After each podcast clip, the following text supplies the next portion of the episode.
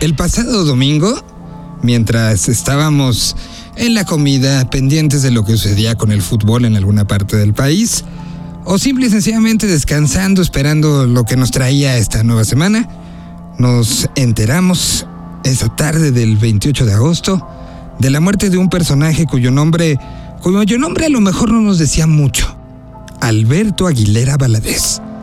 Si lo decimos como Juan Gabriel, seguramente nos retomará algún momento de nuestra historia hasta este momento. Desde la visita a la comida con la tía, alguna solicitud de nuestra mamá o nuestro papá o nuestro tío o nuestro hermano mayor de poner una canción, a esos momentos donde empezábamos a generar esta identidad mexicana. Nos podrá gustar o no, pero lo que es un hecho es que es un personaje que a través de la música trascendió.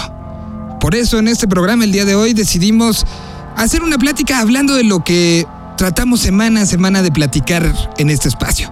Hablar de su música, de la trascendencia y de los ojos más allá de el chisme o de el medio de espectáculos. Hablamos de esa parte de él que creo que tiene que ser contada. Invitamos a Herminio Gutiérrez y mm, a Pascual Reyes, que fueron los encargados de la parte musical de la serie Hasta que te conocí, que se hizo muy famosa el pasado domingo, puesto que terminaba la producción, una producción que le estaba yendo increíble, pero con estos acontecimientos se convirtió en algo pues, realmente que será histórico y que no nos se olvidará en mucho tiempo lo que pasó ese domingo. Así que honor a quien honor merece, insisto, te podrá gustar o no, pero es parte del ADN de lo que significa ser no nada más mexicano, sino latinoamericano hoy en día. Descansa en paz. Señal PL. Yéndonos un poco al inicio, creo que en realidad nosotros llegamos al momento de la serie con mucha presión, con una misión muy, muy, muy grande, porque era la primera vez que Disney se atrevía a producir un contenido para un público adulto. Era la primera vez que agarraba a un personaje importante, icónico en nuestra sociedad, pero que además con una preferencia sexual especial. Como decía eh, Juan Gabriel en vida, lo que se ve no se juzga, así que no vamos, no vamos a ser nosotros los que juzguemos condición sexual. Además estaba vivo y nos veía con una lupa de este tamaño, cada paso, cada cosa, cada acción, cada decisión que tomábamos este, al hacer hasta que te conocí. Su vida tal cual sí, sí es de película, ¿no? O sea, yo creo que su vida era un volado. que podía caer en un lugar, pudo haber caído en un lugar desde el punto de vista emocional, económico, etcétera, etcétera, social. Y la moneda se fue para el otro lado donde fue lo que fue, ¿no? Este, y es lo que es también. Su madre tuvo ocho hijos. Como diez, con todos los que se murieron. Con los que se murieron, se murieron dos exactamente. Este, él fue el último, su mamá ya tenía 40 años cuando lo tuvo. Ahorita no suena tan este, espectacular, pero, en ese entonces, en ese momento, 40 años, ya, ya eras como de la tercera edad, ¿no? Y que por lo mismo, una señora que, que sola debía de mantener ocho hijos, Juan Gabriel Asteso nunca juzgó a su madre, él entendió perfectamente que no podía hacerse cargo de él y por eso lo mandaba que, que al titular de menores, que al orfanato, ¿no? Entonces... Pero siempre buscando como su bienestar, siempre buscando que tuviera alimento. Digamos que fue una, decisión, fue una decisión que ella tomó por el bien del niño y, posiblemente la mayoría de la gente que vio la serie terminó odiando a la madre, ¿no? En realidad la vida de Juan Gabriel y su obra giran alrededor de su mamá y giran alrededor pues no del desprecio, pero de la distancia tal vez de su mamá emocional y, su, y la distancia también este, pues, física, ¿no? Entonces, a un dolor tan fuerte, pues lo, lo, pudo perfectamente eh, canalizar a través de la música. Y, y, yo creo que era tan fuerte el dolor que tan, tan grande fue su música, ¿no? Cada momento de mi vida, yo pienso en ti más cada día. Mira mi soledad, mira mi soledad, que no me sienta nada bien. Señal BL. ¿Qué tanto conocían ustedes esta historia antes de ser parte del proyecto? Para mí mi acercamiento a la historia fue, lo cuento como de, de- en dos frentes. El primero, a mí me estaba hablando a participar en esta serie un tipo que al cual admiro mucho, eh, Mariano Carranco, que venía además de hacer Narcos. Cuando él me llama como una especie como de casting para empezar a leer un poco el primer capítulo, yo dije es una, una- es una ficción como muy muy, bien escrita. Este y me dice no no es ficción, esto todo es real y está basado en entrevistas que hicieron con Juan Gabriel durante muchos meses. Así que a partir de que él dice que esto es real, que son testimonios verídicos, era como leer una biografía autorizada, la cual yo no conocía. Y además yo me cambió eh, la impresión que yo tenía de todas las canciones. Aunque mucha gente tenía la impresión de que la obra de Juan Gabriel estaba basada en amores, en realidad era un como grito de atención hacia su madre, hacia de dolor hacia su madre, hacia lo que él estaba pasando, hacia la situación en la que se iba metiendo conforme iba creciendo. Salía del tribunal de menores y entraba a la correccional y después entra Lecumberri, ¿no? Y después él únicamente decía, yo tengo esta música y cuando va a poder firmar un contrato, este, otra vez tiene otro problema. Es como, como una carrera de obstáculos que él, a él le permitió acumular como todo este coraje para escribir todas esas canciones. Pero yo ahora las veo como momentos de vida, como crónicas de su vida. En realidad era, plasmaba lo que le dolía y lo pasaba en ese momento. Cuando llegamos al capítulo en donde graban por primera vez No tengo dinero, dice, pero esa canción no me gusta, porque eso sí lo viví y yo sé lo que es no tener dinero. Y creo que por eso también se volvieron como mucho más dolorosas y lograron conectar con el público.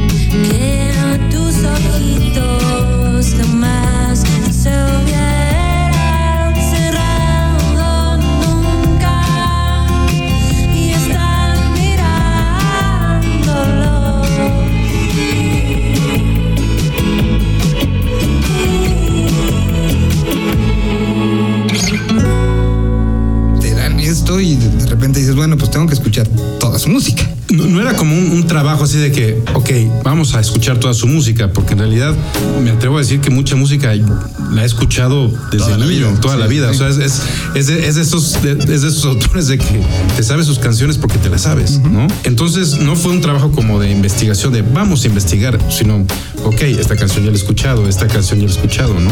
A mí, para mí Juan Gabriel, en, en, en lo profesional, sí es alguien muy importante eh, para lo que yo hago con San Pascualito principalmente, ¿no? Me acuerdo perfectamente que yo me chutaba al derecho y al revés los dos cassettes de Bellas Artes porque eran dos cassettes. Y había una canción que no paraba de oírla, ¿no? O sea, escuchaba y escuchaba la de este, Yo no nací para amar en esa versión. Vamos al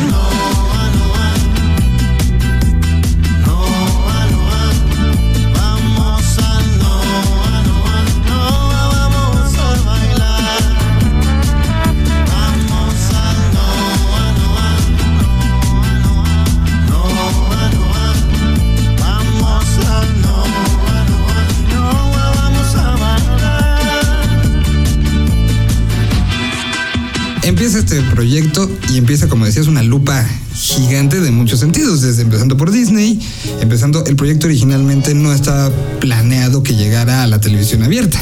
Era un proyecto para una televisora de cable, ¿no? Es la primera serie mexicana en donde empleas a más de 230 actores. Eso no había sucedido jamás.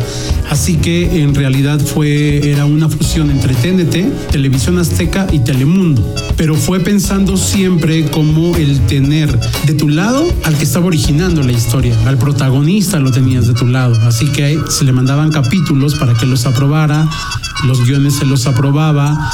eh, en la parte musical, que era mi responsabilidad, cada vez que elegíamos una canción para el final, tenía que ser aprobada por él, porque era un momento histórico que él conocía muy bien, porque nos poníamos una canción porque sentíamos que dramáticamente funcionaba y él decía, no, esa canción en realidad la que va es esta porque yo estaba pasando por este momento y nos daba como esa información para poder entender y comprender por qué era esa decisión y no otra.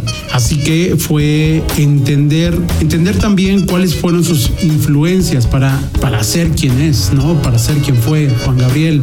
Cuáles eran las canciones que él cantaba cuando se metía al Noa Noa o al Malibú o a estos antros, a qué in- intérpretes él le gustaba interpretar y era conseguir esos derechos sí o sí.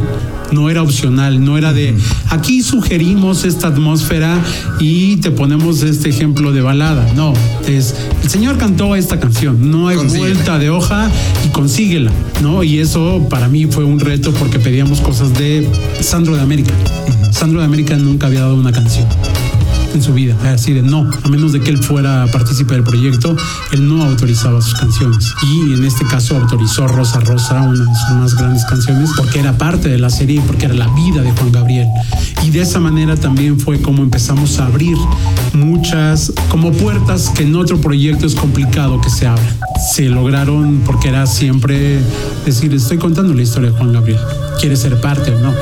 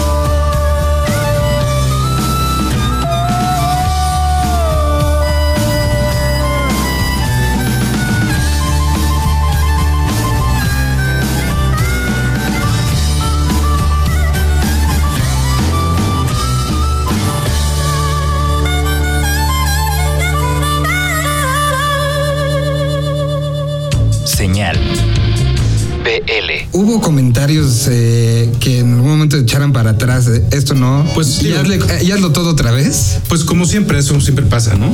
Me acuerdo mucho que, que empezamos con un, un- un silbido, tal cual era un, un silbido de este. ¿cómo es De mi enamorate. De, de mi enamórate. La canción de mi enamorate. Era, era más el. ¿No? Pero un silbido, pero había que te- tener un buen silbador, como pueden ver. Yo no, No, puedo- no, yo no soy un buen silbador. Exacto. Este fue el señor Juan Pablo Villa, el silbador. Y es curioso porque me acuerdo que había desarrollado un tema que no les gustó y después lo volvió a usar. O sea, ese mismo tema lo volví a meter, pero no se dieron cuenta y les gustó mucho. Entonces, este, eh, eh, o sea, vamos, si es este. Digamos eh, que la única indicación que había como muy, muy clara por parte de Juan Gabriel es al personaje de la madre, no quiero que hagas cosas melódicas. O sea, es no quiero que el público conecte con ella, no quiero que, que, la quieran. Porque no. o que la odien. Eso es lo que no quería Juan Gabriel. con- en el caso específico con su mamá. Pero, por ejemplo, había un- el, el tema de su padre era muy claro. Era la de De mí enamórate. Cuenta Juan Gabriel que chiflaba la, la tonadita de De mí enamórate para decirle a, a su mamá eh, que ya estaba cerca o que estaba unos metros y tenía que ir a buscarla. Y según esto, Juan Gabriel, me imagino que su mamá se la habrá chiflado o, o de su papá en- cuando era muy chiquito. Y según esto, pues, lo tenía en su, en su inconsciente y la sacó y la puso en la, canción de, de Mi Enamorate, que se hizo muy, famoso, muy famosa porque la interpretó Daniela Romo. Que me dolió que me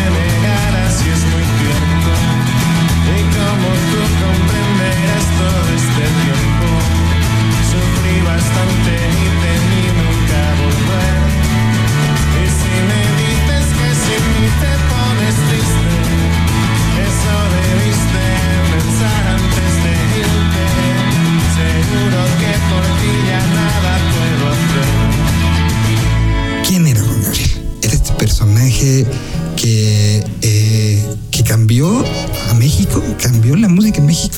No, yo, yo no diría que la, que la cambió, más bien la, la hizo universal. O sea, en realidad hizo la música mexicana universal, porque igual había una canción que podía interpretarse, se podría interpretar en mariachi, pero la versión del disco era una versión pop o tal vez una balada, ¿no? Y, y muy, y muy ad hoc al contexto, digo, obviamente, de los sonidos y a la producción de esa época. Del momento, sí. ¿no? Pero incluso, tal vez no para bien en muchos casos, pero conforme fue avanzando, ¿no? De pronto también había cosas que, que me le metía hip hop, ¿no? O sea, de pronto se clavó en el hip hop, ¿no? De metí una rolilla por ahí.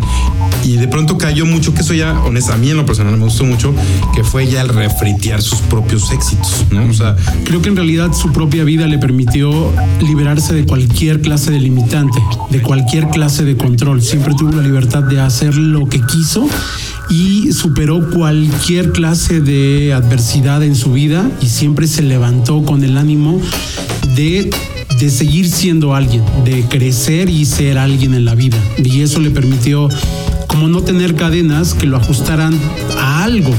Una de las cosas como que yo fui aprendiendo como mucho a partir del, de la historia de hasta que te conocí es que cuando él llegó a la disquera, él no tenía, él no sabía que la disquera lo quería firmar a él. Él en realidad llegó con canciones que tenía muy claros a qué intérprete se los iba a dar. Él decía, esta va para La Prieta, esta va para José Alfredo, esta va para acá, porque realmente él no sabía que tenía la capacidad de cantar, no, no entendía esa parte. Y creo que después el darse cuenta que no solamente tenía esa posibilidad, sino que además podía moverse en todos los territorios, eh, le dio la libertad de hacer balada, de hacer mariachi y de hacer cualquier clase de género y decirlo como se le pegara en gana. Parte del acuerdo que al final logró con, con RCA en aquel entonces dijo, las voces son mías y yo puedo hacer con esas voces lo que yo quiero porque es mi voz. Así que él al tener estos tesoros dijo, ¿qué pasa Magallanes si ahora le hacemos un arreglo así? ¿Qué pasa si ahora no le ponemos arreglos árabes? ¿No? Nos mandaron alguna versión. me atrevo a decir que es más grande que José Alfredo, o sea, me atrevo a decir que es el más grande que ha tenido México, sin duda alguna, ¿no? Y además en los shows, o sea, no solo, no solo eso, además sus shows duraban, o sea, Tres, cuatro. cuatro cinco horas. Me acuerdo mucho hace, no sé, 15 años, eh, este, leyendo el periódico que me dejó como muy marcado, que en el Auditorio Nacional se amanecieron. Hizo un concierto de seis horas En el, en el Auditorio Nacional salieron a las 6 de la mañana, algo así, ¿no? Jamás ningún artista, y te, y te juro que no cobraba por hora, el güey, ¿no? O sea, platiqué con uno de, sus, uno de sus músicos y me decía, tenemos un libro así de partituras, ¿no? De canción, así. Y no sabes qué, no hay, un- no hay una chuleta o playlist que le dice. Él dice, Él se arranca. Sigue tal. En chinga buscarlo, cabrón, y empiezas.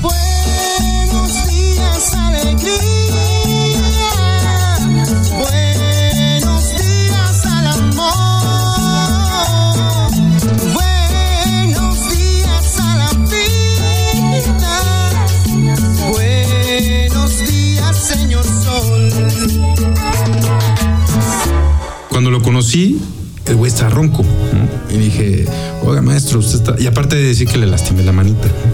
Porque Le- le- estaba, estaba, estaba tan. El güey Patrimonio nacional y lo andas fregando. Exacto. Es que, es que el güey estaba, o sea, yo estaba tan emocionado, ¿no? De conocerlo. o sea, que, que, pues, literal, o sea, lo conocí, le di un apretón de mano y el güey se hizo así como que, ¿no? Este. Sáquenlo, sáquenlo de aquí, sáquenlo Sí, foro. No quiero volver a ver nunca. Exacto. Y otra, y otra anécdota que voy a contar por primera vez, ¿no? Hubo un momento, él, él hizo mucha amistad con Luca, ¿no? Y, y hubo mucha admiración por parte de Juan Gabriel hacia Luca.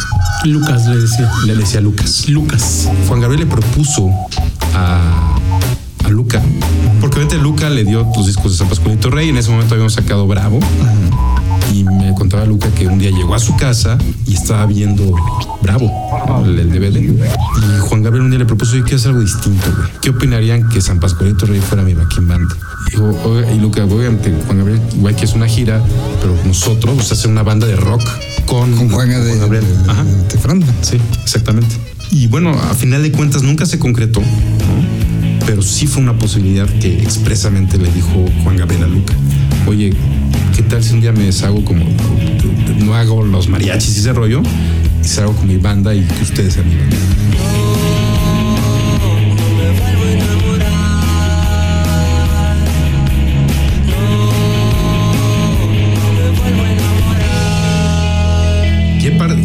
chido como haber formado parte de esa época, ¿no? O sea, que vivimos a Juan Gabriel, ¿no? Por nuestra edad, o sea, desde niños hasta hace un- unos días, pues sí, sí vivimos toda una trayectoria de alguien verdaderamente grande y eso no pocas veces sucede, ¿no? Qué bueno que al final vio su serie, que vio su obra, que vio su legado, que vio la respuesta de la gente, que vio cómo toda la gente se volvió a acercar a él y se dieron cuenta de que en realidad para ser grande no necesitas venir de sábanas de seda, es decir, puedes de verdad eh, superar cualquier, cualquier, cualquier obstáculo.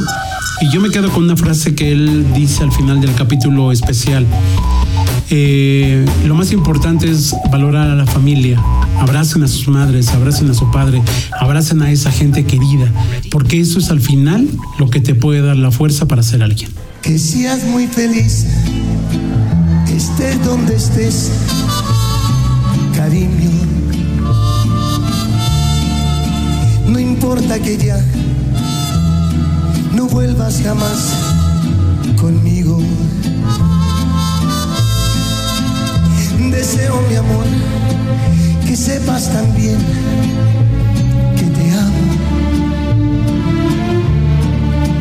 que no te olvidé podré. Te extraño. Que seas muy feliz, que encuentres amor en mi vida. Que nunca jamás te diga ni Dios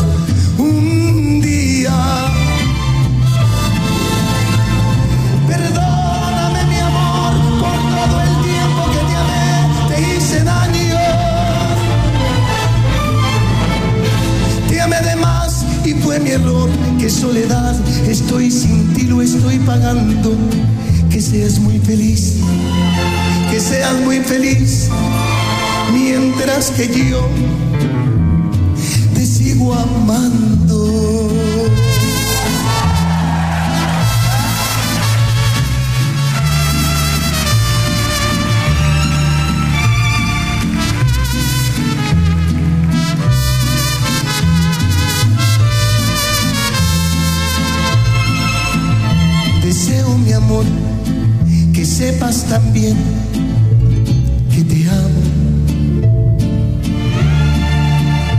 No te olvidé, que nunca podré, te extraño. Perdóname, mi amor, por todo el tiempo que te amé, te hice daño.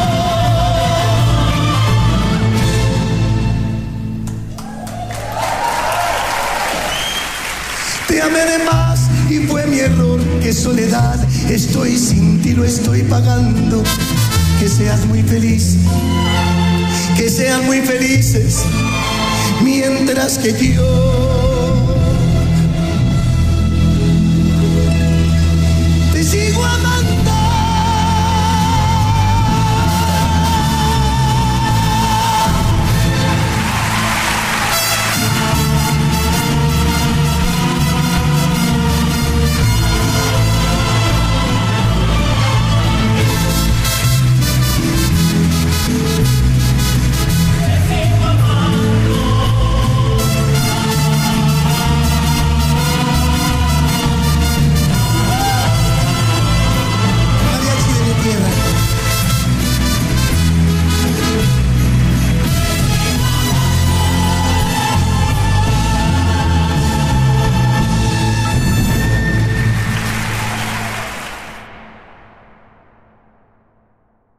Señal BL.